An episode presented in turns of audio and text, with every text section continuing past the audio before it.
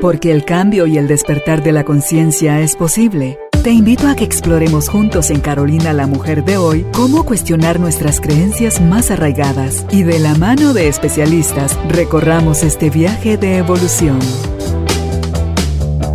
Bienvenidos. Hola, feliz de estar ya con Ana Yancy conversando el día de hoy quiero darte la bienvenida y las gracias a Nayansi por aceptar nuestra invitación y acompañarnos a hablar de este tema tan especial como es la adicción al amor tóxico. Bienvenida. Gracias, Carolina. Un gusto estar acá, arrancando este lindo proyecto tuyo. Gracias. Mira que es parte de, de los sueños cuando empezamos a trabajar cada una de nosotras en sí misma y a buscar desde el corazón conectarnos con el amor, vamos poco a poco a Nayansi reconociendo todo aquello que puede estar sucediendo sin que nos hagamos conscientes siquiera desde los espacios tóxicos, como pueden ser, y no porque esas emociones sean malas, el miedo, el enojo, la tristeza, sino porque eh, aprendimos a clasificarlas como malas y por lo tanto a evadirlas. Entonces, cuando hablamos del amor y las relaciones en pareja, creo yo que eh, es importante que reaprendamos, o sea, que borremos, que renunciemos a seguir apoyándonos en las creencias que tenemos sobre el amor para que aprendamos a amar de verdad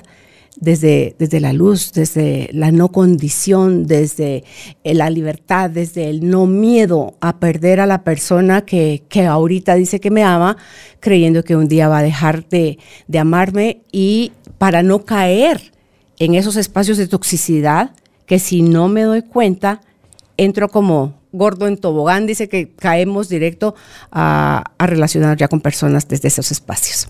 Sí, y, y mencionas algo clave aquí, que es que es un patrón que hay que romper y hacerse consciente, porque las creencias lo que generan es un patrón con el cual nosotros funcionamos y vamos desarrollando no solo las relaciones amorosas, sino todas, porque se vuelven como un, pilar, un pivote desde donde nosotros vemos el mundo mm. y aprendemos a relacionarnos tanto afuera como adentro. Y en ese sentido, eh, en el amor tóxico, Carolina, hay, a mí me gusta hablarle a mis clientas de dos principios básicos sobre el cual desarrollamos todo el plan de, terapéutico, que es, el amor siempre es adictivo. El amor siempre es adictivo y vamos a ver. Yo creo que el concepto equivocado que tenemos de amor es el que es adictivo. No, ahí vas a ver. Vamos a desarrollarlo. El amor siempre es. y me encanta porque vamos a debatir. Y, es, es, que causa ese, esa, esa respuesta. El amor siempre es adictivo y vamos a ver por qué. Pero el segundo principio es que el amor nunca es tóxico. Eso sí. El amor nunca es tóxico. Entonces, cuando empezamos a trabajar sobre esos dos principios básicos, empezamos a a limpiar un montón de creencias, de programaciones que vienen de nuestro propio comportamiento, pero también, Carolina, vienen de los patrones ancestrales, de lo que aprendimos de nuestros padres, de lo que heredamos de nuestros abuelos y así sucesivamente, porque todo este comportamiento de relaciones es sistemático. Y entonces es tan poderoso porque cuando una mujer empieza a trabajarse esos patrones, empieza a sanar y no solo lo sana para ella misma, sino también lo sana para las generaciones que vienen. Eso es lo lindo. Y ahí está en la Biblia, que cuando tú sanas, sanas cuatro generaciones. O sea, porque venimos cargando de hasta cuatro generaciones de nuestros ancestros. Eso quiere decir, nosotros, nuestros papás, nuestros abuelos y nuestros bisabuelos tenemos ya esa marca. Entonces, si ya tenemos hijos, si estamos educando a otros seres y los estamos guiando para conducirse cuando lleguen a su vida adulta a relaciones sanas, tenemos que empezar por sanar nosotros, para cortar ahí el patrón y generar nuevas nuevas miradas de verdad de la forma de relacionarnos, romper a Nayansi con todos los estereotipos que pueda haber, que si la mujer esto, que si el hombre lo otro, que si los hijos aquello, no, es, mm. tiene que ser todo desde lo nuevo. Puedo empezar con esto porque fíjate, ok, no sé cómo crees que, va a funcionar más. Tú me explicas primero y a lo mejor hay que resuelta mi duda, lo de que el amor siempre es adictivo. Sí, y esto es un principio de neurociencia, Carolina. Es cómo funciona nuestro cuerpo alrededor del amor, de la atracción. Hay una serie de hormonas que se liberan Primero, la atracción, ¿verdad? Que tiene que ver con, con algo que nos gusta. Vemos a esta persona, nos empezamos a relacionar, nos gusta y nos genera bienestar, nos genera placer. Y a las, al suceder eso, empezamos a secretar una serie de hormonas y se activan una serie de estructuras en nuestro cerebro eh, que lo vuelve adictivo. Es, es, un, es un patrón de refuerzo que tenemos. Entonces, estoy con esa persona, me provoca lindas emociones, me gusta, secreto dopamina, secreto oxitocina y lo busco otra vez. ¿Sí? Y en base a eso se empieza a crear ese apego de la relación que es normal y natural. Y es normal y natural y desde el principio de neurociencia. Hay personas, eh, digamos, hay líneas de pensamiento que dicen que tenemos que aprender a desapegarnos. Pero ahí están hablando de desapegarnos de una dependencia afectiva, que no es lo mismo que desapegarnos del amor. Los seres humanos estamos programados para pegarnos, por eso los bebés, porque es la, es la manera que los bebés sobreviven. ¿verdad? Nos apegamos a nuestra madre porque es nuestra fuente de alimento, es nuestra fuente de bienestar, es quien nos cuida. Entonces, esa es una programación que tenemos biológica. Como para sobrevivir. Es de sobrevivencia. Entonces nosotros los, y sobre todo los humanos son, si, tú ves, los animales, los mamíferos más dependientes de, de bebés somos los humanos. Entonces es una estructura neurológica creada para la supervivencia y es adictiva porque está diseñada de esa manera. Todo nuestro cuerpo funciona para apegarnos a alguien, para generar una relación y de esa manera asegurar la reproducción y la sobrevivencia de las crías. Entonces es adictivo porque así fue diseñado por nuestro Señor. Así que por Dios, así lo creó y tenemos que ser muy conscientes de eso porque aquí viene el truco. Tenemos que elegir bien porque así va a suceder. Tengo que elegir bien a esa persona y ser muy, em, usar mi discernimiento. Discernimiento cuando yo conozco a alguien y se produce esa atracción, porque si yo dejo que esa atracción haga lo suyo a nivel biológico, yo me voy a volver adicta a esta persona. Y es natural y normal. Pero entonces tengo que escoger bien con quién me voy a involucrar de esta manera para que este proceso natural biológico me una a alguien que vale la pena, que me una a alguien que con quien voy a poder construir una relación de crecimiento, de apoyo, de acompañamiento. Escoger bien. Hace varios años tuvimos la oportunidad de Álvaro con de ir a Nepal y a la India.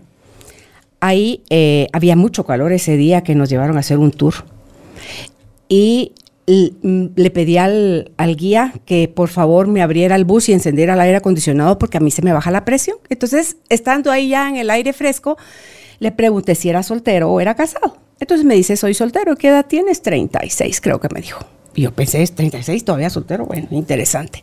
¿Y por qué no te te quieres casar? Sí. ¿Y por qué no te has casado? Porque no les he pedido a mis papás que me escojan a la pareja. Y yo así, ¿what? O sea, ¿te imaginas nosotros en Latinoamérica cuándo? Pues eso. Tus papás. Le dije, de donde yo vengo, uno escoge a su pareja. Entonces me dice, no, mis papás tienen más sabiduría que yo en ese tema. Entonces, acá nosotros les damos a ellos ese espacio, ellos escogen por nosotros y entonces eh, ya se casa uno. Y le digo, ¿y el amor? Ese viene después. Me dice, ese viene del conocernos, del trato, del compromiso, de todo lo que uno tiene como un proyecto de vida. Entonces digo, no cabe duda que depende de la parte del mundo en la que naciste, te relacionas como pareja desde, desde otro espacio totalmente. Entonces, de las cosas que tú dijiste, que tomé nota aquí, que me llamó la atención, tú decís la neurociencia, y creo que ese es algo que a la ciencia se le da muchísimo peso pero muchísimo peso y tiene que ser verificable, medible, cuantificable, eh, todas las cosas que, porque si no, no lo validan. Ahí difiero yo, porque hay cosas que suceden que la ciencia sencillamente no las puede explicar, ¿sí? Entonces, digo yo, ok, no porque lo dice la neurociencia, por lo menos yo, te digo, yo te estoy oyendo con mis oídos de la cabeza, mis oídos del corazón, mis oídos de la mente para aprender, tener otra, otra mirada, pero me llama la atención, es cierto.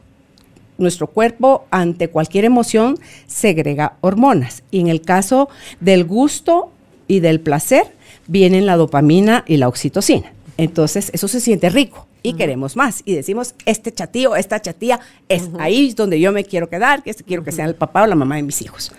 Entonces, eh, digo yo, si estamos apegados para sobrevivir, lo estamos haciendo, Anayansi, desde un espacio de miedo y desde un espacio donde como eh, ese cerebro reptiliano, que es el que nos ayuda a sobrevivir y es el que se maneja en un 95% en el ser humano, que está en el subconsciente, que el subconsciente está atado al, al cerebro reptiliano, por eso es que tenemos tanto miedo.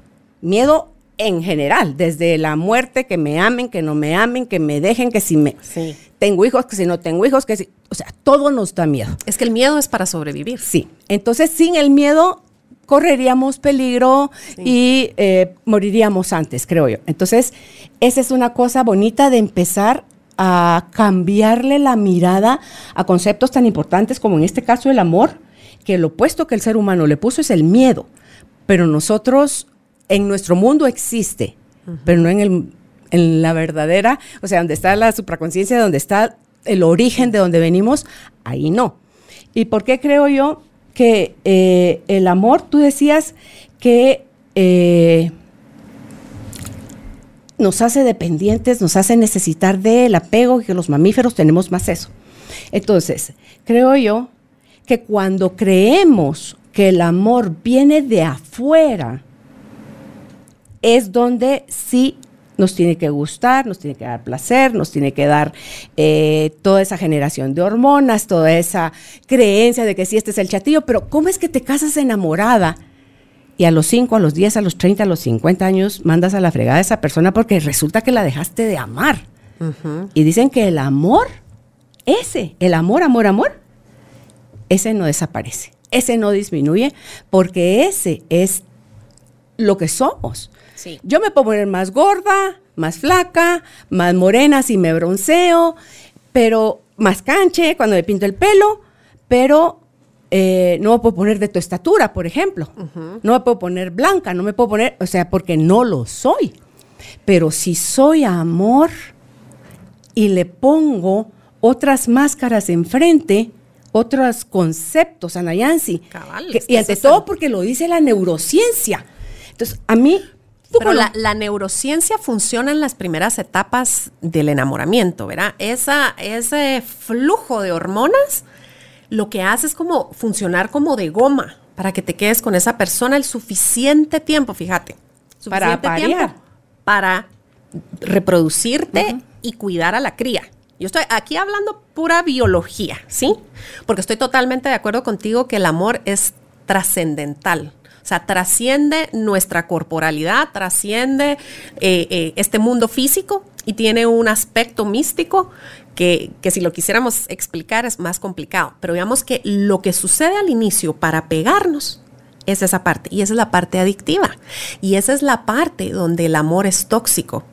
Y normalmente lo que sucede es que cuando ese nivel de hormonas altísimo baja, las personas, ¿qué, les pasa si, si no es amor verdadero? Porque no hay amor tóxico.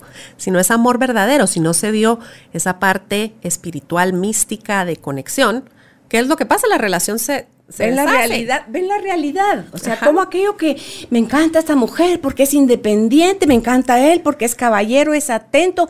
Y después resulta que la mujer que es independiente, esta nunca está, eh, no toma en cuenta mi opinión, y o sea, todo lo lindo de la independencia ya lo veo como, como un problema. Y aquello de que, ay, tan caballero, tan atento, tan pendiente que está de mí, es atosigador, es que no me deja dar un paso sin querer saber dónde estoy, ¿verdad? Entonces, cuando pasa todo el efecto del enamoramiento, que dicen que basta de dos años, ¿no? Dos, tres años, sí. Bueno, ahí empieza a aparecer sobre la mesa la realidad. Y entonces, oh, oh, ¿qué pasa? Que llegamos a caer a esas relaciones que hablaba yo con Judita hace un rato y le decía, todo esto tiene que ver, y tú me corriges si no es así, con la dependencia, Nayansi. Sí, y es que eso es lo que pasa, que tenemos el apego es natural, normal de nuestra biología y la dependencia emocional es lo que es una deformación. Y ahí es donde viene el miedo. Nos, nos, nos volvemos dependientes afectivamente porque no somos capaces de darnos a nosotros mismos y de dar a los demás sin miedo. Mm. ¿Sí? Digamos que hablando en un lenguaje más psicológico es yo no soy capaz de autogestionarme yo, entonces necesito prenderme de alguien más que me va a dar esa sensación de eh, seguridad, de bienestar, de merecimiento, ¿sí?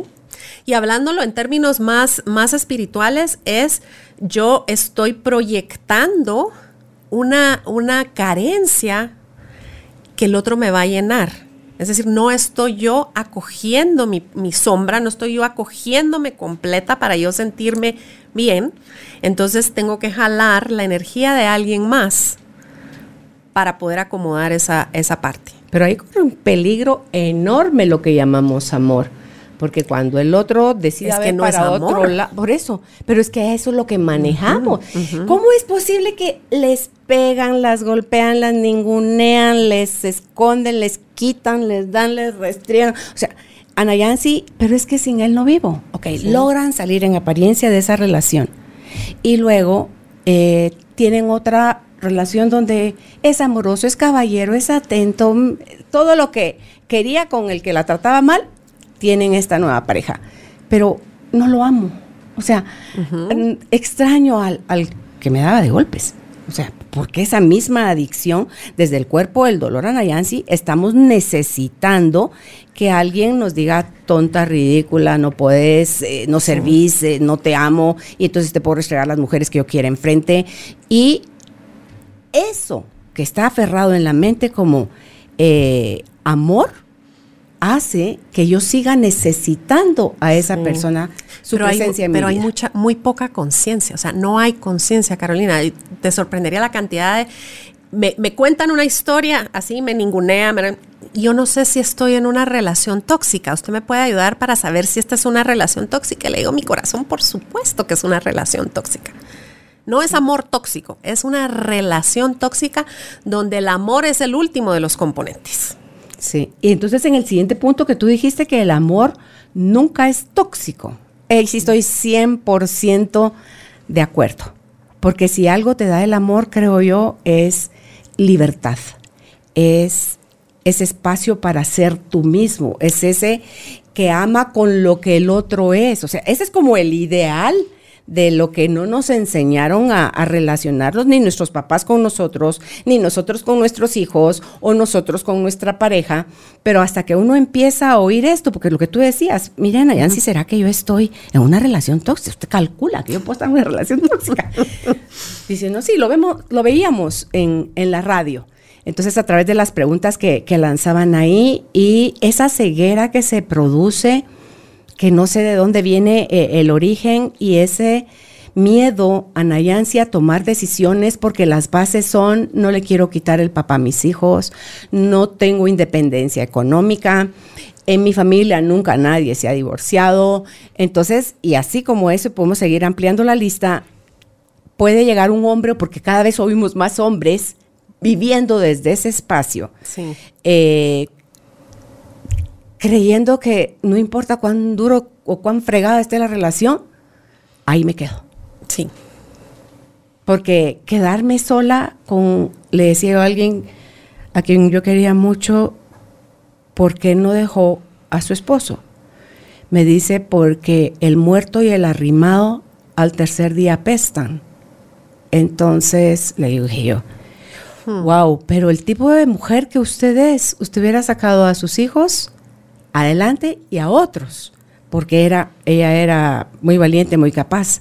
Entonces, eh, es, son las creencias, Ana si tú lo dijiste, son los patrones eh, mentales, son, es la necesidad de, de, de amor, porque como está borrado el concepto de amor, que yo soy amor, entonces cómo lo puedo ir a buscar. Sí, no, no nos enseñan el amor. No hay educación para el amor. No. Nos enseñan de todo, pero no nos enseñan sobre amor, sobre relaciones, no nos enseñan sobre autoestima. Sobre auto- emociones, Ana Yancy. ¿Acaso nos enseñaron a, relacionarnos con el miedo, la tristeza? no solo la alegría es bienvenida. Sí. Y de ahí los otros cuatro sí como ni me menciones porque les voy a huir. Y fíjate que después, digamos que está, está digamos, esta, vamos a llamarla la ignorancia afectiva digámoslo así. E, eso que tú dices del manejo de emociones, de esa conciencia de qué es el amor, de esa conexión. Y, y, por otro lado, yo veo surgir todos estos movimientos muy fuertes feministas en el sentido que eh, atacan el patriarcado mm. y, tienen su función en la sociedad. ¿eh? No, no, voy a desvalorar eso. Pero a nivel de afectividad, lo que generan es más miedo, Carolina. Claro. Más miedo. Entonces, digamos que la perspectiva que yo tengo es que lo que nos hace falta para digamos, clarificar y desarrollar ese amor que es auténticamente amor, eh, requiere irse para adentro. ¿Sí? No buscar en las estructuras sociales, no buscar en, todo este, digamos, esta matriz en la que vivimos, sino que ir para adentro, porque al final el amor que experimentamos es un reflejo del amor que sentimos por nosotras mismas. Y eso es muy fuerte cuando tú lo ves. O sea, lo que tú estás manifestando en tus relaciones es lo que tú estás experimentando en el amor contigo misma. Es decir, tu pareja solo es un espejo de lo que está pasando aquí adentro. Sí, así dicen. Si tú haces un, un listado donde anotas las 10 personas con las que más te relacionas en tu día a día, y ves en esas personas cuál es su nivel socioeconómico, con qué calidad tienen sus relaciones interpersonales con los demás, tú vas a poder darte cuenta cuánto tú tienes de ellos. ¿Por qué? Porque te terminas convirtiendo en lo que esas personas son. Entonces, si nosotros queremos, ¿quién fue el que lo dijo? Einstein, ya ni sé quién lo dijo el que, no vas a poder sanar o corregir desde el espacio donde formaste la herida. Exactamente. No puedes producir ahí la sanación, tienes que salirte de ese espacio. Entonces, sí requiere de valentía, requiere de hartazgo, diría yo, así como decir, ya, ya no más, por Dios, ya, a la siguiente me mata. O sea, sí es que me están golpeando.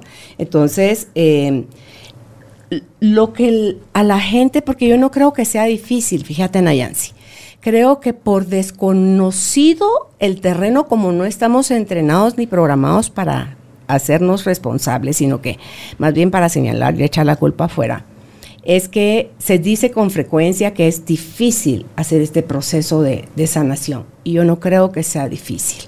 Es súper difícil el estar queriendo tapar baches y agotador. ¿Ya? Difícil te, y agotador. Sí, te super intoxicas más tú a ti queriendo tener pantallas de apariencia y tapando baches. Eso sí es desgastante te enferma, o sea, acabas con tu salud. Pero lo que sí requiere es mucha valentía, ¿verdad, Carolina? mucha valentía porque vas a descubrir cosas de ti misma que no te van a gustar. Exacto. De tu familia, de tus padres, ¿sí? ¿Y sabes por qué? Tenemos que regresar a ese origen y no todo el mundo está listo. Pero ¿sabes por qué no nos, ¿sabes por qué no nos va a gustar? Porque eh, lo juzgamos.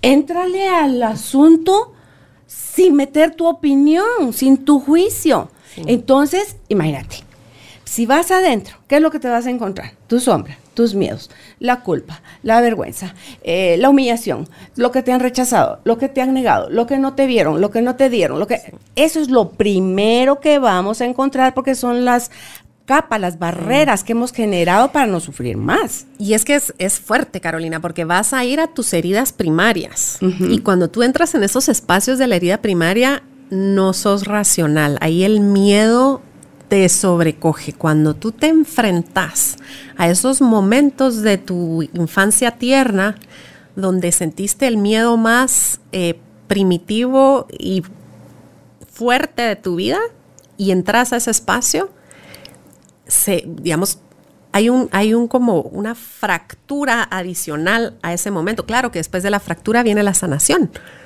pero muchas personas no están listas para eso. Empiezan a aproximarse a ese epicentro, llamémosle, desde donde tú estás creando todo este paradigma de tu vida alrededor del amor, porque es, es como esa, ¿verdad? Es una fractura que se creó primaria en, una época muy sensible de tu vida. Cuando se empiezan a aproximar, no, no, no, no, no, no. Y hay un, y, y esto también es, es la preservación, ¿verdad? Porque el miedo lo que hace es preservarte, ¿verdad? Entonces entra el miedo, te preserva y ya no haces el proceso. Entonces a mí me pasa, muchas mujeres empiezan a trabajar el proceso y cuando llegan a ese punto, hay, hay un...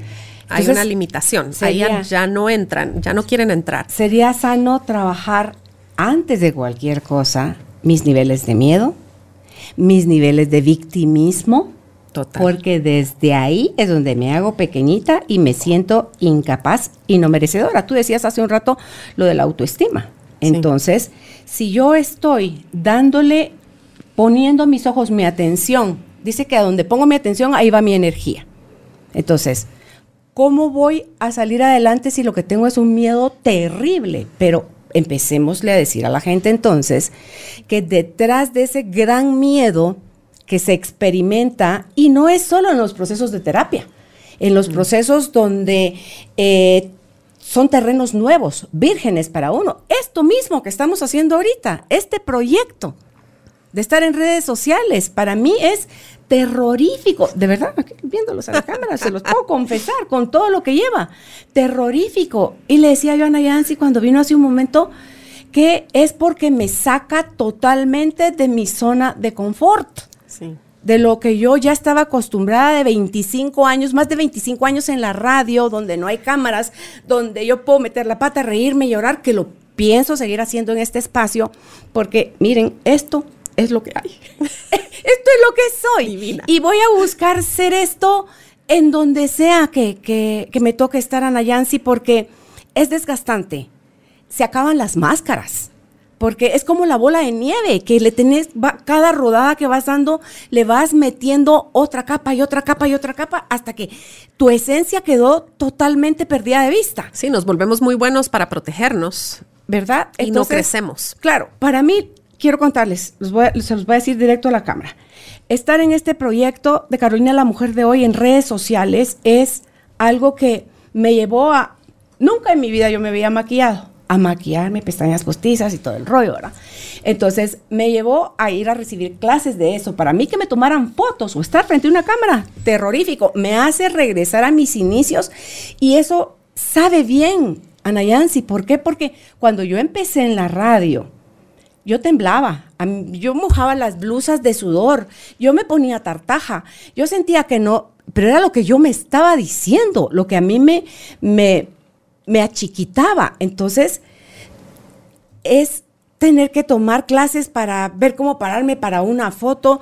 Eh, estoy todavía en el proyecto, tengo eh, meterme algunas clases de actuación y algunas clases de canto para mejorar todo esto y ser, sin ser falsa, ser más agradable al, al, todo. Y, y me va a gustar para mí, porque todos los retos a los que yo me enfrento, Nayansi, son de verdad, no es como que se movió, es, es maremoto. Porque entre mayor capacidad de crecimiento tenés, mayores son los movimientos, Carolina.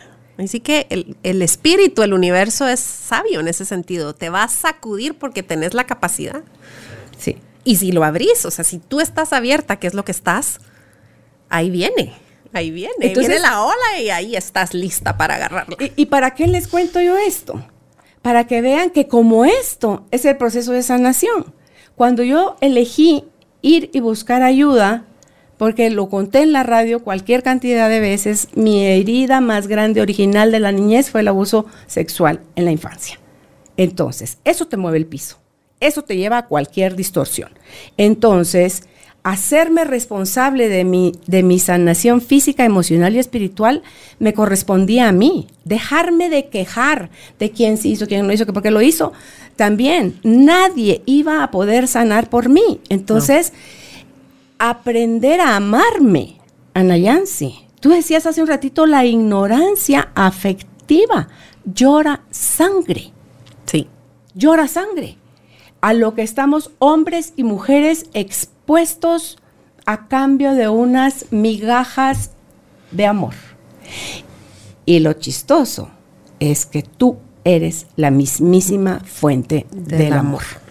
Entonces, ¿cómo hacemos? ¿Qué consejos puedes darles a Nayansi, a hombres y mujeres que están viendo este video, para que puedan o están escuchando este eh, audio, puedan eh, ver de dónde toman las fuerzas, porque les prometo que no vienen de fuera. Las fuerzas son internas. Revisen cómo están sus pensamientos, pero tú cómo manejas, tú tienes también el proyecto de mm, Anhelo Mujer. Anhelo, sí. Anhelo Mujer. Entonces, ¿cómo guían ustedes a Nayansi en Anhelo Mujer para que reaprendan, porque aprendieron, pero aprendieron mal? Entonces, para que sanen lo que aprendieron mal, para que pasen esa página y reaprendan a amar desde la libertad, el respeto, el merecimiento y dejar en el pasado la toxicidad. Lo que estamos desarrollando a través de Anhelo, Anhelo es una plataforma educativa para el amor, para esa atender esa ignorancia afectiva que eh, pues es para todos, porque realmente no nos enseñan esto. Esto tú lo vas como pescando y hay personas naturalmente inclinadas a buscar esas respuestas como tú mencionabas de tu experiencia personal. Pero la verdad es que no todo el mundo tiene esto. Lo que tiene la mayoría de mujeres, voy a hablar de mujeres porque nosotros trabajamos con mujeres, es que tienen una molestia, un dolor, algo que las hace sufrir. No hay mucha conciencia de, de dónde viene ese dolor, no hay mucha conciencia de, de cómo abordarlo.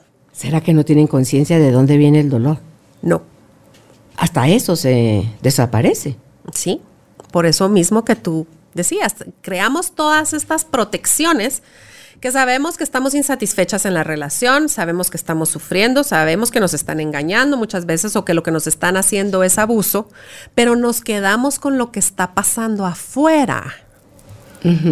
No estamos conscientes de lo que está pasando adentro. A eso me refiero con no estar consciente. No hay conciencia de cuál es mi rol en generar estas situaciones. Solo saben que se siente feo, Solo, están sufriendo. Exacto. Entonces, pues nosotros a través de la plataforma atendemos los dolores con el propósito de llevarlas a esa profundidad y a esa conexión consigo mismas. Entonces, en este momento estamos eh, desarrollando varios temas. Tenemos curso para superar la ruptura y el divorcio, en el que es un curso de 15 módulos que pueden tomar en video, que tiene acompañamiento semanal a través de una sesión vía Zoom de preguntas y respuestas y de coaching grupal. Ese está a cargo mío, donde exploramos todos esos apegos que no nos permiten salir adelante de una ruptura significativa. Y ese es un punto de partida Luego eh, está el otro curso que es eh, para sanar patrones de relación, donde vamos más profundo a ver por qué yo genero estas dinámicas en mi vida.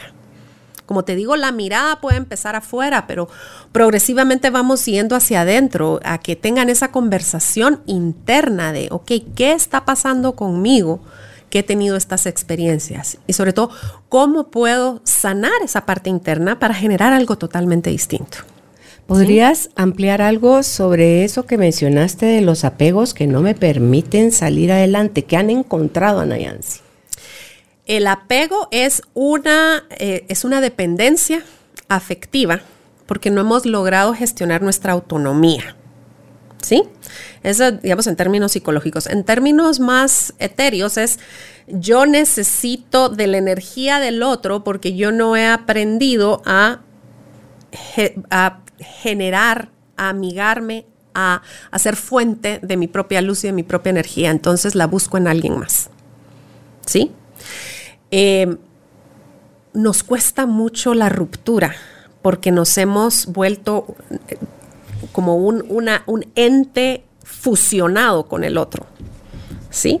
Sucede mucho en los matrimonios, el proceso de divorcio es sumamente doloroso, es como un desgarre, porque la estructura la hemos creado mucho alrededor de volvernos uno con la pareja.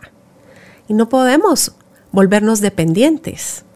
Lo que buscamos es ser interdependientes. Eso es una relación sana, ser interdependiente. Yo no me fusiono con mi pareja, Yo me uno a mi pareja para seguir siendo yo, ser autónoma, pero crecer, aportarnos, acompañarnos, reflejarnos lo mejor el uno del otro. Pero si estamos fusionados, ahí no hay, no hay. Es decir, necesitamos un poco de distancia para vernos. ¿Sí? Yo te puedo ver bien a ti porque estamos lejos, pero si yo estoy cara a cara contigo, ¿qué es lo que veo? No se ve, no, se logra, se distorsiona lo que está enfrente. Sí, entonces a eso me refiero con la dependencia. En las relaciones largas y sobre todo si no han sido sanas, y por eso están llegando a su final, porque no se ha logrado eh, generar un crecimiento sano, eh, nos, sí, nos fusionamos y ya no podemos ver al otro. Ya no lo vemos como ese ser de luz del que yo me enamoré, al que yo admiraba, eh, con el cual yo quería formar eh, una vida de crecimiento hermosa. No, ya estoy tan pegada que ya no veo. Y tengo estas expectativas y tengo esta frustración porque yo he perdido también esa conexión con mi luz, he perdido esa conexión con mi, con esa parte que es auténtica mía y que no tiene que ver con el otro. Y que no es el otro quien la alimenta ni la llena, sino que soy yo misma quien la genera. Sí, a eso me refiero con esa dependencia. Y esa es la dependencia que no es sana. Y ahí es donde se forma la toxicidad. ¿Tú crees que la ruptura le tenemos, o sea, es el cuco, el, logro de la historia, ¿verdad? La ruptura porque la asociamos a, a fracaso, a pérdida y eso es algo que tampoco nos enseñaron a, relacionarnos con. O sea, si yo pierdo, estoy en desventaja. Si yo fracaso, no sirvo para nada. O sea, esas son las interpretaciones que se les ha dado generacionalmente a ese tipo de, resultados. Y pues, si no funcionó, no funcionó. No es tampoco como cambiarme de, de camisa todos los días, ¿verdad? Pero sí es algo que si yo trabajo en mi proceso de ruptura y puedo hacer un cierre porque yo puedo seguir amando a la persona y amar no quiere decir que tengo que estar con la persona. Exacto. Yo puedo seguir amando a la persona y desearle lo mejor, bendecirla y abrir la puerta. Amar, no depender. Exacto. Nos aferramos porque tenemos dependencia. Si funcionáramos desde el amor, le podríamos decir si, si lo que te hace feliz es ahorita estar lejos de mí, y hacer tu vida por otro lado, si eso te hace feliz, me va a dar mucha tristeza, porque la tristeza es natural en el proceso. O sea, es natural. Las personas no, no vamos a dejar de experimentar tristeza, dolor, frustración cuando alguien se marcha de nuestra vida. Pero no es lo mismo experimentar esas emociones que entrar en un ciclo destructivo donde yo quiero conservar al otro a pesar de mí misma y a pesar de él. Es decir, vamos a ser infelices, pero yo no te dejo ir, yo te quiero aquí conmigo porque nos casamos, entonces vamos a ser infelices juntos, pero para el resto de nuestra vida y porque nuestros hijos así lo necesitan. Y es la mentira más grande, los hijos no necesitan eso, Carolina. No, les estás dando el mal modelo de cómo ellos se van a relacionar, porque de ahí es donde están aprendiendo. Entonces, cuando se hacen cierres, cuando se logra salir, creo yo, de una relación de adicción al amor tóxico, puedes y lo trabajas acompañado con terapia, porque no es nada más romper con la persona y si no hago ningún tipo de, terapia, al rato me estoy involucrando con alguien hasta más dañino que la primera persona. Hay cinco tareas, Carolina, hay cinco tareas afectivas que tenemos que trabajar alrededor de la ruptura. Y así, de hecho, así se llama el curso que yo imparto a, a través de Anhelo Mujer. Es, son cinco. La primera es pasar por ese momento de desorientación te vas a sentir desorientada, digamos, porque la estructura sobre la cual tú, tú funcionabas y creabas tu vida eh, se está fragmentando, se está desapareciendo, ¿sí? El matrimonio es una estructura muy compleja, ¿verdad? Y, las relaciones largas también. Eso se va, se va a descomponer, digamos, pero eso no es malo necesariamente, pero sí vas a sentir una desorientación. Y entonces el proceso de ese paso, de, ese, de esa tarea, es encontrar tu brújula interna puede que tu exterior esté en, caos, digamos, están rompiendo estas estructuras, pero si tú logras encontrar tu brújula interna y llegar a esa, a esa interioridad donde sabes que no importa lo que está pasando afuera mientras tú estés clara de quién sos y para dónde vas en el sentido de, de tu crecimiento, de tu bienestar, vas a estar bien. Entonces, esa es una de las tareas, regresar a ti, regresar a ti como punto de partida y punto final. Somos somos nosotros. Sí, Tú decías sobre la ignorancia afectiva y ni siquiera saber de dónde viene mi dolor y por qué yo aguanto lo que aguanto. ¿Cómo alguien que está tan profundamente desconectada de sí mismo puede encontrar ese aparatito que cuando tú sales al, afuera vas a conocer un lugar al que nunca has ido y llevas una brújula? Es, lo que te orienta. ¿Qué cosa? Pues es lo primero que se despierta en la persona, Nayansi, para que diga, ay, ay, ay, ay, ay. Ok, o sea, no estoy sola, porque yo creo que nunca hemos estado solos, así nos sintamos así. No estoy sola, no tengo ni la más remota idea de para dónde tengo que agarrar. Es como yo cuando digo dónde está el norte, siempre digo que está enfrente de mí. sí, sí, porque desorientada a más no poder. Entonces, eh, ¿qué pasa? ¿Cuál es dame un ejercicio o un algo que pueda ayudar a la gente desde donde está ahorita escuchándonos o viendo el video a ver si de verdad tiene brújula. Sobre la desorientación. Sí. Hacemos un ejercicio en el que vamos etapa por etapa regresando la vida de la persona, explorando esas experiencias, explorando las emociones y los sentimientos que experimentó y llevándola de regreso a que ella siempre ha estado sola es decir, su mundo siempre ha sido de ella. Su pareja llegó en una etapa de su vida, pero todo lo demás que hubo antes, ella estuvo viviendo primero la etapa con los padres, luego la etapa con los amigos, y así te vas. Pero siempre has estado sola y siempre has estado bien en todo lo que tú has vivido. Entonces hacemos un recorrido que nos permite hacer eso. ¿Cómo lo, ¿Cómo lo guío yo? Les pido que traigan fotos, cuando somos los talleres presenciales, fotos de diferentes etapas de su vida. Y a través de meditaciones guiadas, vamos a esa etapa y pueden darse cuenta de, número uno, lo brillante y hermosas que son en cada etapa de su vida, lo completas que estaban, aunque estuvieran pasando momentos difíciles, lo superan. Pueden ver cómo lo superaron. Eh, pueden conectarse con sus sueños, que generalmente no, los soltamos. Y no tienen, no creen que no los soltaron, pero ahí están. Entonces las reconectamos con esa parte eh, de quién soy yo, quién era yo de niña, qué era lo que yo soñaba hacer, qué era lo que a mí me gustaba, cuáles eran mis preferencias, eh, cuáles eran mis cualidades. Y regresar a ese, a ese momento donde tú te sentiste la persona más brillante, más linda, eh, más capaz y conectarte con esa emocionalidad y traerla al presente. Es que tú siempre has estado completa y tú siempre has sabido dónde estás. Claro, desde su verdadero origen siempre ha estado completa. ¿Hacen algo, Anayansi, para instalar nuevas creencias? Sí, sí. Yo trabajo con la técnica Psyche, que lo que ayuda es precisamente a generar creencias nuevas a través del cerebro integrado. Entonces, hacemos una serie de ejercicios con el cuerpo que te llevan, primero a hacer conciencia de cuál es la creencia que no te está funcionando, digamos, dónde está el bloqueo. ¿Sí?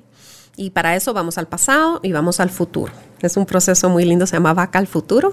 Como te digo, es una técnica que, eh, de ellos, de Psyche, y luego con eso identificamos cuál es esa creencia que te está generando el dolor, generando el bloqueo. Eh, determinamos cuál es la, la que queremos acoger y con la cual queremos vivir. Y ya hacemos un proceso corporal para lograr integrar los dos hemisferios del cerebro para que esa eh, creencia se instale bien. ¿verdad? Es una técnica, a mí me fascina, Psyche.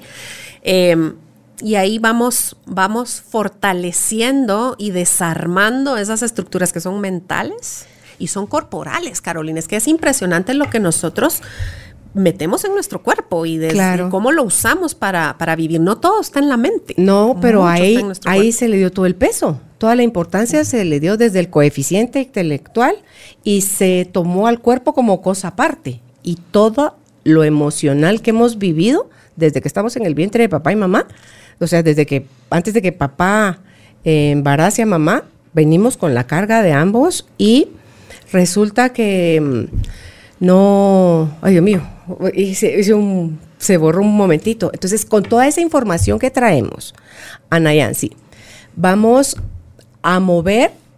Hay gente, me imagino que en ese movimiento, en ese recorrido, en ese volver back future, ¿cómo dijiste? Back al futuro. Back al futuro, no es back to the future. No, y sabes que el O la back, película. el back es buenísimo porque es visión, ¿sí? Esa es la B de Ajá, ve- son los sentidos. Lo que tú ves, lo que tú oyes y lo que tú haces. Ok. En el futuro Ajá. y también en el pasado, en el sentido de lo que no ha funcionado. Entonces integras una visión nueva de lo que tú quieres. Entonces, en la mente tenemos todos los conceptos. En el cuerpo tenemos todas las vivencias impregnadas. Sí. Ese es el gran backup que tenemos. Y entonces, eh, empezar a hacernos conscientes de eso, me imagino que hay gente a la que le va más fácil que a otra, y no sé si tendrá que ver con la disposición de la persona o con su personalidad y su carácter, o con qué, que algunos, yo me incluyo entre los que se nos hace más fácil, y yo sí se lo atribuyo a que yo ya estaba ya así como que tiene que haber algo más, por favor, esto no puede ser todo. O sea, ya aquí pues, sobre la mesa esto me pasa, ayúdame, quiero sanar. A que si todavía es para que no me dejen, para que no perder, para alcanzar, para tener, para... entonces si yo lo hago desde desde dónde está mi intención de sanar, qué voy a lograr y cuán largo, lento o cuesta arriba se hace mi proceso, Anayansi. Sí. Sí, ¿verdad? Pero, pero tienes que pasar por esa desorientación. Porque cuando tú llegas al punto de querer buscar, ¿verdad? Eso Te- es te empezaste a orientar. Sí, pero primero tienes que sentir esa, esa sensación de dónde estoy, quién soy, para dónde voy, qué quiero. Esa es la fase de desorientación y es una fase súper importante. Lo que pasa es que es súper incómoda, ¿verdad? Entonces, cuando, digamos, dentro del proceso nosotros lo que hacemos es acompañar y guiar para que puedan permanecer en ese espacio el suficiente tiempo y con la suficiente, con el suficiente apoyo para clarificar que la brújula está adentro. Ok. ¿Y el segundo paso? El segundo paso es, no son pasos, en realidad son tareas que, que van sucediendo simultáneamente. Mencionaste que eran cinco. Son cinco. Luego está la desvinculación. Desvincularme de lo que esto, de, mi historia. Sí, desvincularme de los elementos del presente o del pasado que no están funcionando. Entonces, me voy a desvincular de lo de antes. ¿Sí? Me estoy divorciando, ¿sí? Me estoy separando. Necesito desvincularme, necesito crear un espacio nuevo. Voy a dejar, y aquí es, esto es uno bien duro, que es no contacto con mi ex, que es vital. No para siempre, pero tú tienes que, es, es como darte un, yo les digo que es como crear un espacio de almohaditas donde puedas atenderte tú, porque si seguís en la misma discusión con tu ex, si seguís en ese, en ese tema de yo te acuso, tú fallaste, yo fallé, no te das el espacio para sanar. Entonces, es muy importante desvincularte y crear ese espacio. No te- como te digo, no es para siempre. Eh, en los divorcios es más complicado porque obviamente tú no te vas a poder desvincular totalmente de tu si hay de- hijos. si hay hijos, ¿verdad? Pero sí es necesario por lo menos un mes donde no hay contacto y evitas el conflicto. Súper importante crear esa pausa, es una pausa, es como una meditación, Y Carolina. si hay recaídas, pues hay que retomarlo. Es, por eso te digo, eso es fuerte y es complicado, pero implica no andarse, no andar preguntando por el ex, no estar viendo redes sociales de eso, los persiguen por ahí. Sí, no, no, no, no, no. Tienen que y, y no permitir que lo que, que te- que se comuniquen contigo. Es muy intencional. Tú le tienes que decir a tu pareja, mira, vamos a hacer una pausa, vamos a hacer un periodo de no contacto, que es lo más amoroso para ti y para mí, para que podamos empezar a sanar. Si no, no lo vamos a Y lograr. si la otra persona no entiende, no quiere vas hacer a tener caso, que tú lo bloquearlo. vas a tener que bloquearlo de alguna manera y de manera muy amorosa le dicen, yo, yo sé que tal vez tu proceso no está ahí todavía, pero el mío sí. Así es que yo voy a tomar ahorita estas acciones para que no hablemos. Voy a bloquearte el teléfono si es que esta persona te textea todo el tiempo, te manda mensajes o te llama y se lo vas a decir claramente que es, esta es lo que voy a hacer y lo voy a hacer por esta razón. Ok. Em, esa es una. crear ese espacio con tu pareja. La otra también, sobre todo en los divorcios, es desvincularte de las amistades y de la familia por lo menos un tiempo también. ¿De la pareja? Sí. Ok. Es sumamente complicado cuando yo veo esas historias donde están muy envueltas en la relación con los suegros, por ejemplo, con la familia política, y se genera no solo un espacio complicado para la mujer que se está separando, se genera un espacio muy complicado para los hijos. porque muchas veces, no, los hijos sí pueden seguir viendo a los abuelos, pero yo no sé si has oído historias, pero a mí me ha tocado trabajar con muchas mujeres donde la familia política de hecho margina al marido, es decir, la familia del marido lo margina. Él es el malo. Él es el malo, él es el malo. Y la mujer asume el espacio dentro de la familia del ex marido con el propósito de darse seguridad y afianzarse. Es una dependencia. Eso no se hace. No es conveniente, porque también es una dependencia. Pero puedes retomar la relación no estrecha como cuando eran tus suegros, pero sí son los abuelos de tus hijos, los tíos de tus hijos. Sí, claro, es que es, es, momentáneo, Carolina. Juntos, pero no pegados, otro. es que tienes que redefinir Tienes que redefinir estructuras porque si tú te quedas muy vinculada y muy insertada en la familia de tu ex, tampoco te permites espacio para lo nuevo. Tal vez en ese momento te da, te da seguridad, te da acompañamiento, te sientes sostenida, pero en el largo plazo tú vas a querer hacer tu vida de otra manera. Entonces es crear, es como te digo, es temporal, pero es necesario para que tú puedas hacer espacio a algo diferente en tu vida. Incluso he escuchado que es hasta conveniente que cuando te refieres a tu ex, quites la palabra ex y que te refieras a él como el papá de tus hijos. Sí. El papá de mis hijos o su nombre. ¿Verdad? Sí. Eh, el ex, la palabra ex tiene un... Es, Hay vínculo todavía. Y, es de mucho rechazo. Y el rechazo te une. Exacto. O sea, todo lo que estás resistiendo te va a unir. son lazos invisibles que te están uniendo con la otra persona o con la situación, ¿verdad? Y entonces lo mismo con la familia. Entonces, amigos, familia y el ex crear un espacio de uno o dos meses donde tú, y lo haces por ti, ¿sí? Lo que pasa es que tienes que soltar el pleito para poder hacerlo. Hmm. Eh, hmm. Y darte cuenta que lo que tú estás haciendo con esto es dándote a ti un espacio para sanar y para crear, darle, eh, como sembrar la semilla de lo nuevo que va a venir. Yo no puedo sembrar una semilla de una vida nueva si me aferro a la anterior. ¿Qué pasa con las personas que su fuerza, y lo encierro entre comillas, viene de, de creer que si ella tiene el control, que si ella tiene el poder, que si ella dice y dicta y que si... Y eso no es así porque no es una cosa de una sola persona, es una cosa de, ante todo cuando hay hijos, familiar. cuando, eso es algo que también yo he mm. visto mucho en Nayansi, que las mujeres que pelean para no, su forma de vengarse desde el dolor, porque esa, de ahí es donde viene su fuerza del dolor, es prohibirles al, al hombre, al, al, marido, al ex esposo, ver a los hijos. Ay, sí, hay mucha manipulación.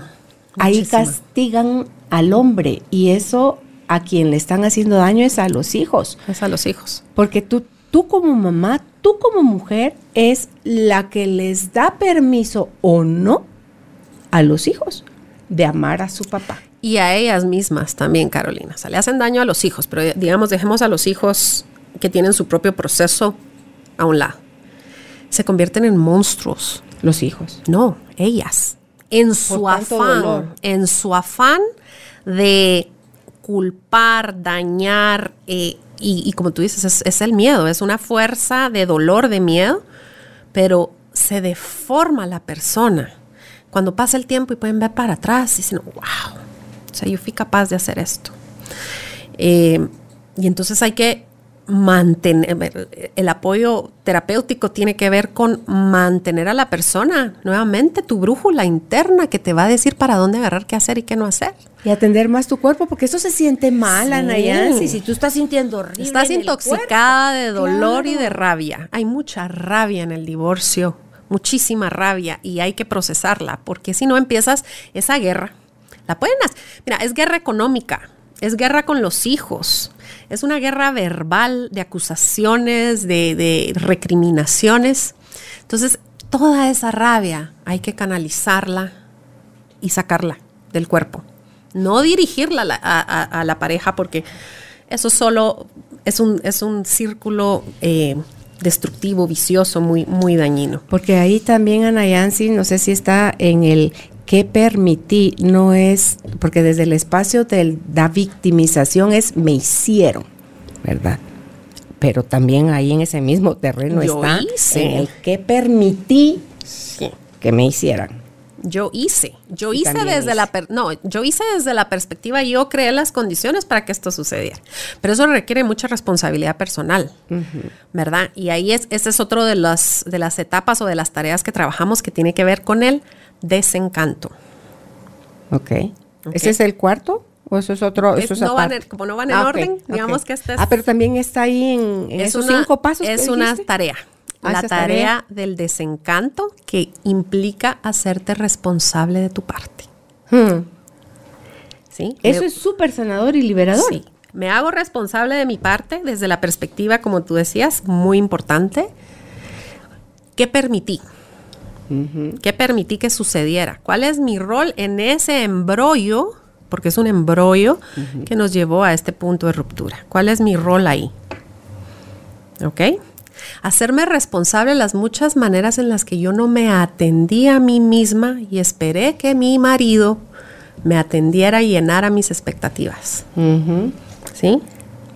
Hacerme responsable también del daño que yo le causé a mi pareja. ¿Has oído eso? Le di mis, los mejores años de mi vida, de mi juventud, de mi edad. Eh, Desde, yo le costeé la carrera universitaria, yo lo apoyé, yo le, y ahora que ya es un profesional exitoso, me deja por otra y más joven. Y dice, o no, ¿desde dónde estaba yo construyendo? ¿Desde dónde estaba yo dando? ¿Desde dónde es que estamos generando la relación a Nayansi de cuenta que cuando eso termina lo asociamos a muerte? Y el único espacio donde el individuo, el ser humano, es cuando somos niños, que nos abandonen. Eso para un niño es sinónimo Es- de muerte, Sí. ¿verdad? Pero cuando somos adultos, porque lo, lo oímos en la radio también, me abandonó mi esposo, me dejó, me... Sí. Entonces, dice, tú me dices si sí o si no, es cierto que cuando somos adultos, nadie te abandona, Exacto. te dejan, no te abandonan, te dejan porque la palabra abandono pesa. O sea, porque en la asociación de la mente del niño interno que llevas, esa charada es sinónimo de muerte. Pero tú lo dijiste perfecto, Carolina. Es que lo que pasa es que la persona que está hablando ahí no es la persona de ahorita, es la niña herida de la infancia, que tiene esa herida, su herida primaria es de abandono. Entonces va a topar, si no la trabaja, si no la sana, va a en su vida a toparse con muchos abandonos. El del marido va a ser uno, pero no va a ser el único. Sí. Porque repetimos estos patrones hasta que los sanamos. ¿Sí? Que eso es lo chistoso, que la herida va porque el, nuestro sistema, nuestro cuerpo, nuestra alma busca de forma natural el equilibrio. Entonces, como no sabemos, porque eso está en la parte oscura, que la herida de abandono está sangrando, está abierta, está viva, está infectada, voy yo desde ese dolor a generar, a atraer personas a mi vida que me van a abandonar para poder yo confirmar mi estado de víctima, que sí, que la gente es una vaina y que todo el mundo abandona. Pero somos nosotros, para mí, haber aprendido eso, Ana Yancy, es como que ya no, ya no te patinas kilómetros, ya se- te puedes resbalar. No, sí, y es que lo ves. pero rápido te ubicas Ajá, nuevamente, te porque lo ves. de Ah, pie. ahí está, ahí está mi niña abandonada. Sí. Entonces tú ya coges a tu niña y ese es uno de los ejercicios que lo hacemos en, varios, en varias fases del proceso del, del taller. Es acoger a tu niña y darte cuenta cuando estás funcionando desde la niña herida y cuando estás funcionando desde el adulto, porque el adulto es capaz de ser, de discernir, Mm. ¿sí? De acomodar. El adulto es capaz de conectarse espiritualmente, ¿sí? Cuando es la niña asustada, los recursos son de niña. Los recursos. El conocimiento y el recurso. Es de niña, entonces, pero la tengo que, la tengo que ver. Ah, ahí está mi niña, ahí está mi niña y me está generando todos estos pensamientos y todas estas reacciones. Entonces la voy a atender. Mi corazón, estamos bien. Yo te estoy cuidando. Sí, sí, sí. Yo me hago cargo de ti. Yo me hago cargo de ti. ¿Ustedes tienen algún ejercicio donde lo invitan a uno? Yo aprendí uno, donde lo invitan a uno a que entres en conversación todos los días con tu, con tu niño interior, tu niña interior, porque va a cohabitar contigo hasta el último día de tu vida. Tu, ni, tu, tu mujer puberta, tu mujer adolescente, tu adulta joven, tu anciana, todas cohabitan. Una oportunidad hice una terapia donde con la meditación me llevaron y estaba yo frente, estaba en una playa de arena blanca, e iba descalza con un vestido blanco largo, bronceada, em, y llego a un lugar, la vereda me lleva a un lugar donde es una casa de madera blanca y sale de ella una mujer de 80 años aproximadamente, eh, entonces en la, en la meditación me decía, extiende tus manos que te van a dar algo.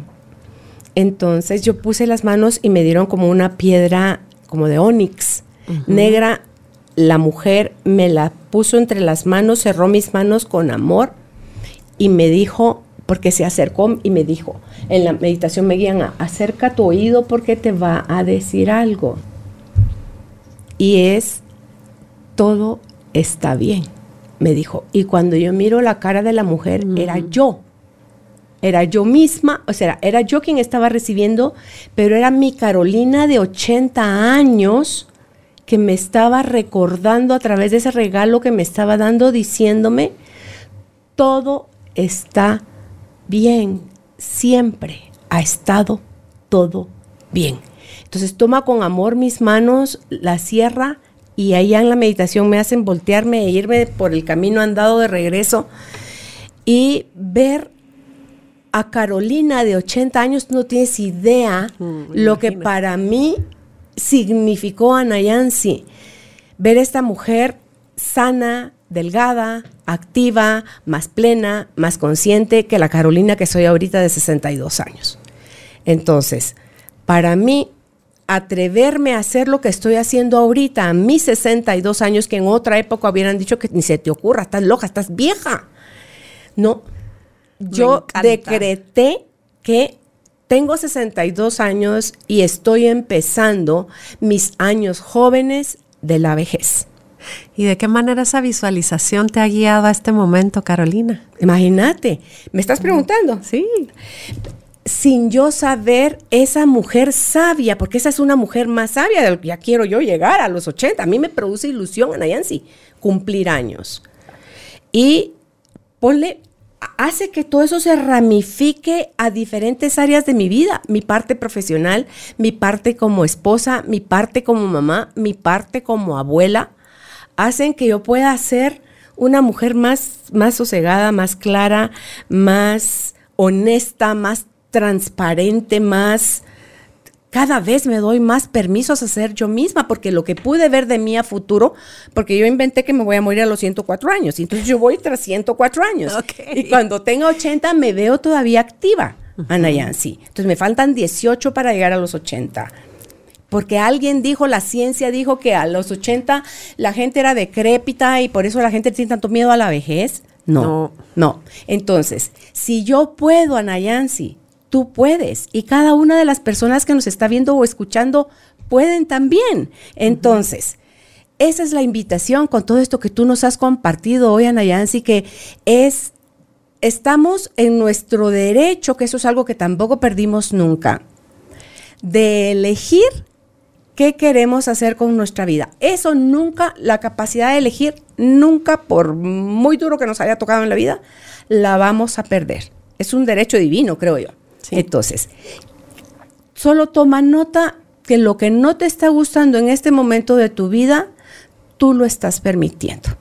y lo estás permitiendo porque te estás victimizando y te estás victimizando porque te sientes en desventaja con otros y estás necesitando que te den, te hagan, te cuiden, te provean, cuando tú puedes, más allá de la edad que tienes, si eres hombre o mujer, puedes generar eso para ti misma. Hace un rato tú mencionabas lo del feminismo y pienso yo, ¿por qué hay tanto dolor y tanto problema en esa parte del desarrollo femenino de las mujeres que se han declarado eso y, y, están aparentemente actuando eh, y digo aparentemente, actuando a favor de la mujer, porque eh, en realidad no se han dado cuenta que lo que hicieron fue adquirir la energía, la mismísima energía del que están criticando, del que las lastimó, del que las atacó, las rechazó y sencillamente van con esa bandera. Entonces se volvieron en lo que estaban rechazando.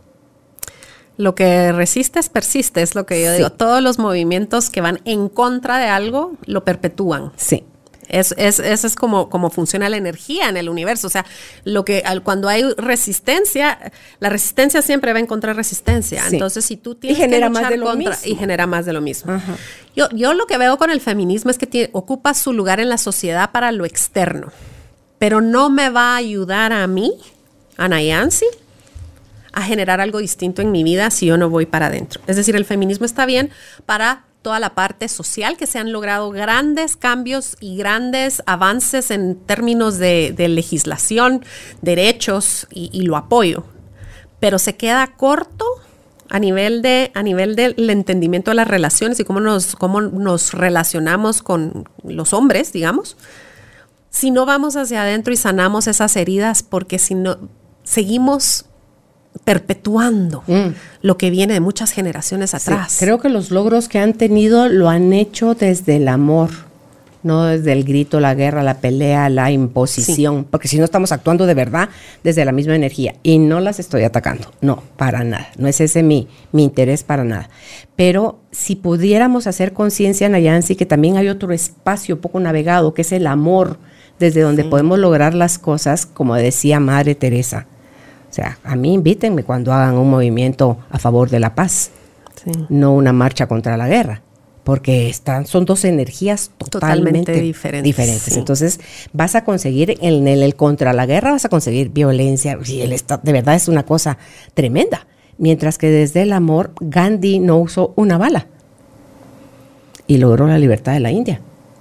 Entonces, eh, es nada más aprender nuevas formas y eso se hace a raíz de empezar a conectarnos con nosotras mismas, sanar todo aquello que necesite ser sanado, que esté listo y ojo que esto de sanar va por capas y esto es para el resto de la vida.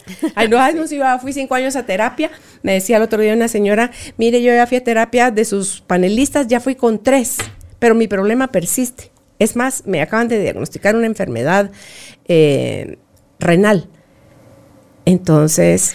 Es que le está sirviendo para algo. Por supuesto, Anayan. ¿Verdad? Para algo le está sirviendo. Y mientras no haya conciencia de eso, difícil trascenderlo. Entonces, ojo, el terapeuta no nos sana. El terapeuta nos acompaña. El terapeuta tiene herramientas y conocimiento que nos guían para y hacer ese viaje. Van como tomados de la mano nuestra para que no sintamos eh, que esta charada ya se volvió un torbellino y podamos enfrentarnos a las cosas que necesitan ser atendidas, Anayansi. Y de eso se trata precisamente las cinco tareas. Son cinco tareas en las que hay un acompañamiento para que haya mayor conciencia. Entonces creo que te, ya te mencioné tres, ¿verdad? Desvinculación. Todas. Desorientación.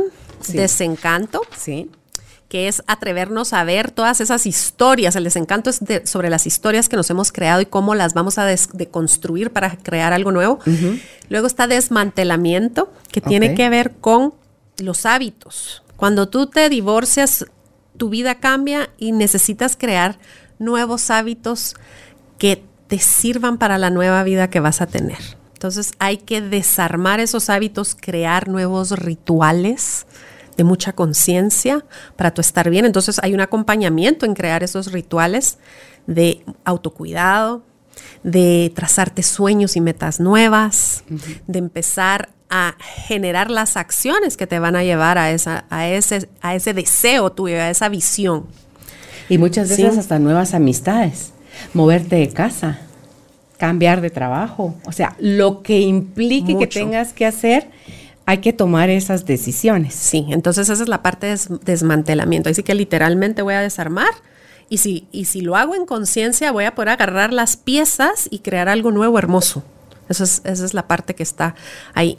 Y la otra, la quinta, es la desidentificación y es soltar todas esas máscaras, todos esos roles que yo me autoimpuse, mm. eh, que me están limitando y regresar a mí, a la auténtica yo, a la que no es ni mamá, ni esposa, ni chofer, ni, verá todo lo que somos las mujeres, ni psicóloga, ni doctora, ni, sino yo, yo, Anayansi, quién soy en mi esencia, para que yo pueda de verdad crear algo nuevo, distinto.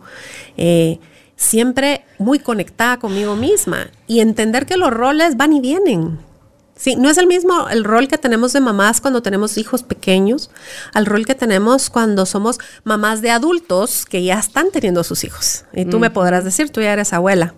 Tu rol es dinámico, los roles en la vida son dinámicos. Ahorita tú estás pasando una transición de tu rol en la radio a este nuevo rol que tiene muchas promesas para ti.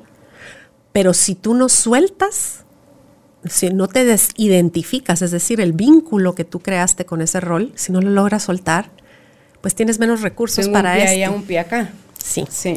Entonces, esa es la tarea de la desidentificación. Esos son, de, todos estos procesos, lo que salen es los nuevos permisos que nos damos para generar, como decíamos al principio, los nuevos patrones mentales, las nuevas posturas, las nuevas creencias, eh, las nuevas acciones. Y entonces ya equivocarnos, fracasar, perder empieza a ser menos aterradora, Nayansi. Es que esas son conclusiones que sacamos. Pero colectivamente, ve tú allá afuera y di qué piensas de acá, loser, hasta le hacen la mano aquí, ¿verdad? Entonces, si nosotros no cambiamos o no refrescamos los conceptos importantes, vamos a seguir actuando porque esto es generacional, o sea, colectivo, es y, arrastra. Es como un río con fuerza que te arrastra.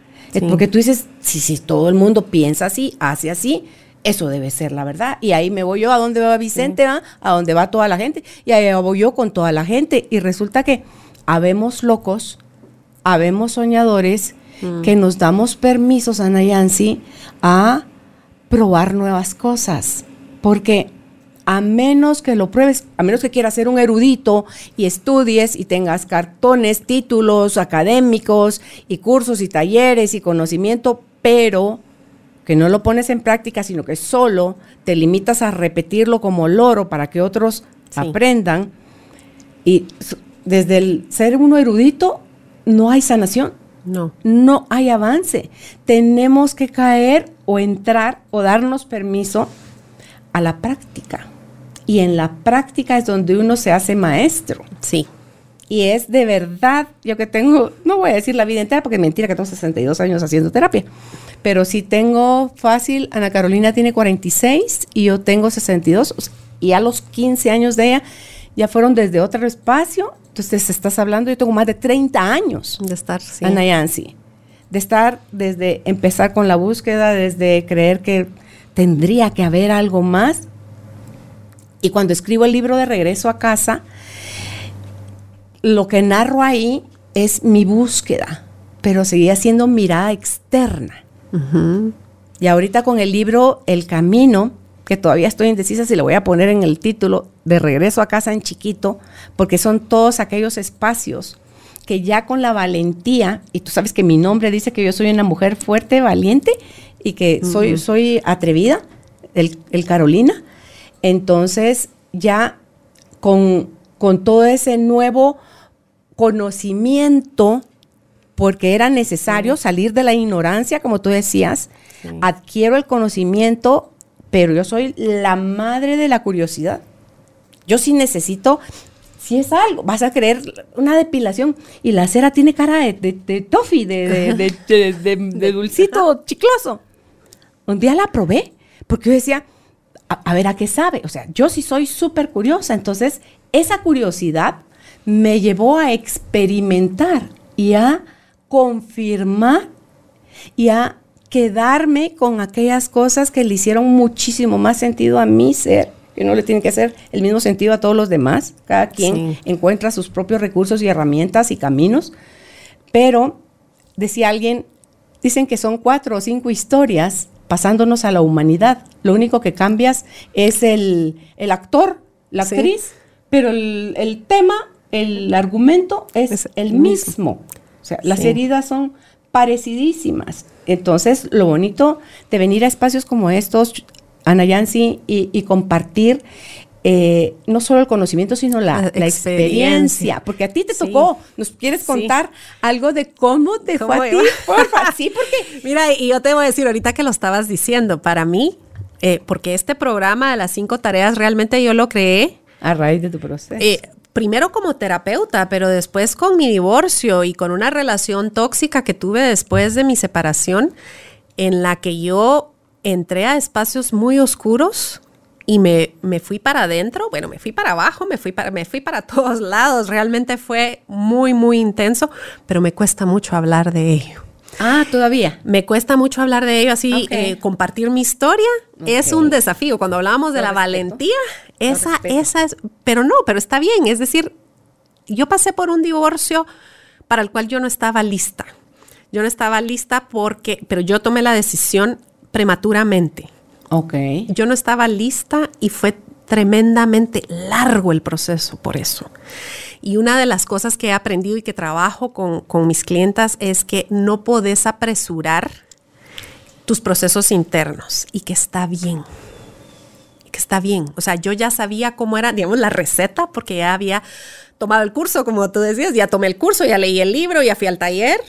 Mm pero la parte de cómo yo acomodo adentro mío mis procesos, eso es, eso es otra cosa. Y yo apresuré un proceso de divorcio, eh, me involucré con alguien en el proceso, entré a una relación tóxica. Por eso es que hablo tanto con mis clientes de las relaciones tóxicas, Carolina, porque aún las mujeres eh, conscientes, aún las mujeres que, que, se han trabajado, son, somos vulnerables a estos patrones si no has trabajado tu herida. Yo tengo una herida de abandono y una herida de abuso. Y no, no me, aunque yo decía que me las trabajaba realmente, la hacía desde un espacio de culpar a quienes me lo hicieron. Así empecé yo. ¿Verdad? Sí, sí. Fue hasta mi divorcio y esta relación tóxica que tuve que yo pude realmente entrar ahí con humildad. Entrar a, ver mi herida con humildad, mis heridas y decir, ok, ¿qué, me quieres decir? ¿Qué, es lo que tengo que hacer? Porque yo ya no quiero repetir esta historia con otros actores, lo que tú decías, porque eso es lo que sucede. Mm. Voy a repetir, repetí en esta relación tóxica, repetí una historia ancestral que viene de mis ancestros de otra manera con otros actores, pero lo mismo. Y entonces la curiosidad, entonces, pero ¿y esto qué tiene que, por qué, por qué estoy viviendo esto? ¿Para qué? Sobre todo, no por qué, ¿para qué estoy viviendo esto? Y, bueno, lo hice, hice mi propio proceso porque ya existía, solo que era, eh, era poder para cambiar y era para eh, la adversidad en la vida. Y dije, bueno, no, este dolor tan grande que estoy sintiendo y esta dificultad tan grande, para, primero para aceptarme dentro de lo que estaba viviendo. Quiero mm, poder dárselo a alguien más. Y así es como, como nació. Y de hecho por mucho tiempo lo trabajé eh, mientras trabajaba en, otras cosas, eh, dando mi tiempo, dando mi, eh, así que mi, mi, tiempo para acompañar. Em, pero sí, y ha sido duro y como te digo, me cuesta hablar de ello, cometí muchos errores desde esas heridas y causé dolor también, Carolina, con mis acciones. Causé dolor. Y es algo que es un proceso constante. Y así les digo a, a, las mujeres con las que trabajo este taller y este proceso de las cinco tareas, es que no termina. Ese proceso no termina. Y lo revisito y lo revisito y lo vuelvo a Y cada vez que tengo un grupo nuevo, lo vuelvo a hacer y lo vuelvo a vivir. Y, y ahí vamos, porque es un proceso de crecimiento continuo y de sanación que no, no termina. Y uno cree que está ayudando a los otros a sanar. Cuando la verdad es que quien está, sanando, es uno. ¿Te ha tocado que a través de diferentes terapias has sanado la misma herida? ¿Has para tus heridas que mencionaste de abandono y de abuso? A mí por lo menos me tocaba así, que aprovecho cada terapia que me parece así como fuerte y profunda aquí, otra capita, vámonos con otra capita de esto, porque esas heridas que tú mencionaste dos tienen aristas. Sí. Y capas. Entonces, lo bonito es que. Y ya después es como flojito y cooperando, ¿va? Como dicen. O sea, ya, ya aparece una circunstancia, tú dices, otra vez. Es que es un músculo. también esa, esa conciencia y ese querer trabajar es un músculo. Pero también me ha pasado, Carolina, no sé si a ti, que a veces entro a, todos estos entrenamientos y certificaciones y cursos y talleres porque me fascinan, pero a veces entro como desde un espacio muy mental eh, para aprender algo, pero no necesariamente para ah, aprenderlo. yo voy del otro bando. Yo voy con a mí me pasa. Yo voy con pechito abierto y decir todo. Entonces estoy como esponja, queriendo ver qué es realmente. Fíjate que yo tengo el corazón, por ejemplo, a mí me hace ta ta ta ta ta ta ta ta ta Cuando yo descubro que en lo que estoy escuchando, lo que ante todo si pasan alguien al escenario y hacen un ejemplo y un ejercicio, yo así lo estoy lo estoy viendo que se lo están haciendo a alguien y me lo estoy haciendo yo a mí misma. Y empiezo a llorar, o empiezo a, y salgo aliviada, expandida. Porque le encontré el gusto a través de tener este tipo de actividad que tengo a probar si funciona.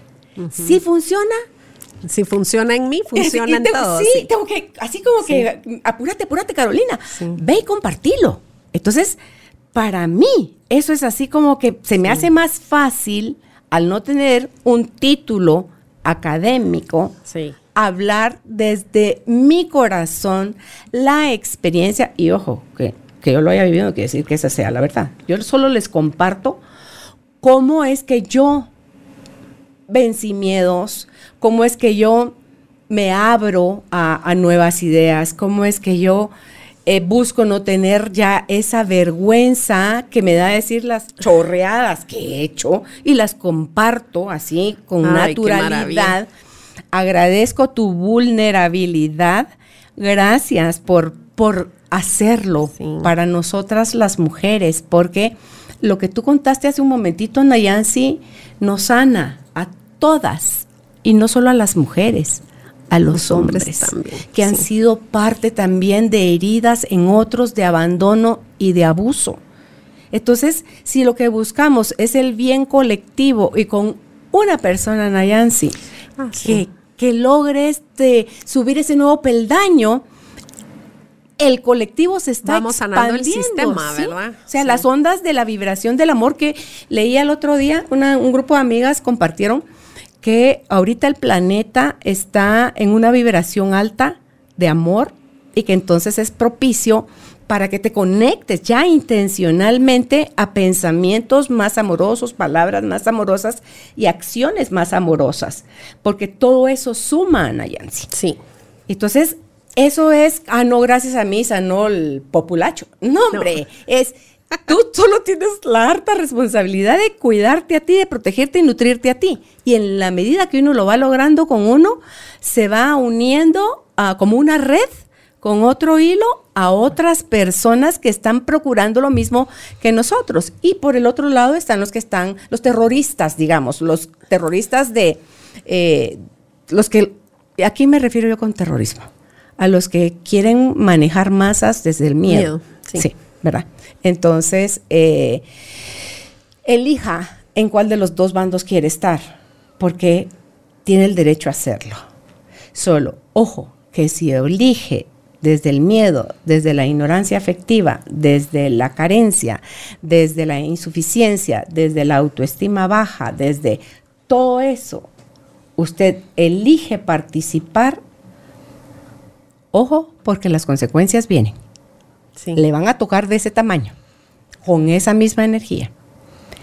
Si elige el otro espacio, donde es más tranquilo, más paciente, más amoroso, más respetuoso, usted va a poder vibrar más con eso porque hay respeto, hay aceptación, hay eh, una conciencia más grande, hay más capacidad de discernimiento, hay, hay más de todo lo que tanto nos hemos quejado, Anayansi, que no tenemos.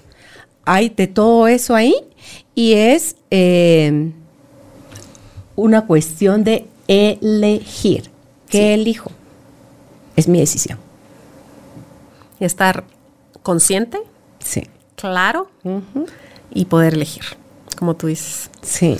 Pero esa conciencia y esa claridad solo viene de hacer ese trabajo y de hacer esa búsqueda que lo puedes hacer afuera, pero al final es interna. Todo, todo ese proceso es interno y es ir a ver esas partes de ti que están en sombra para entender por qué te la está reflejando tanto el, exterior.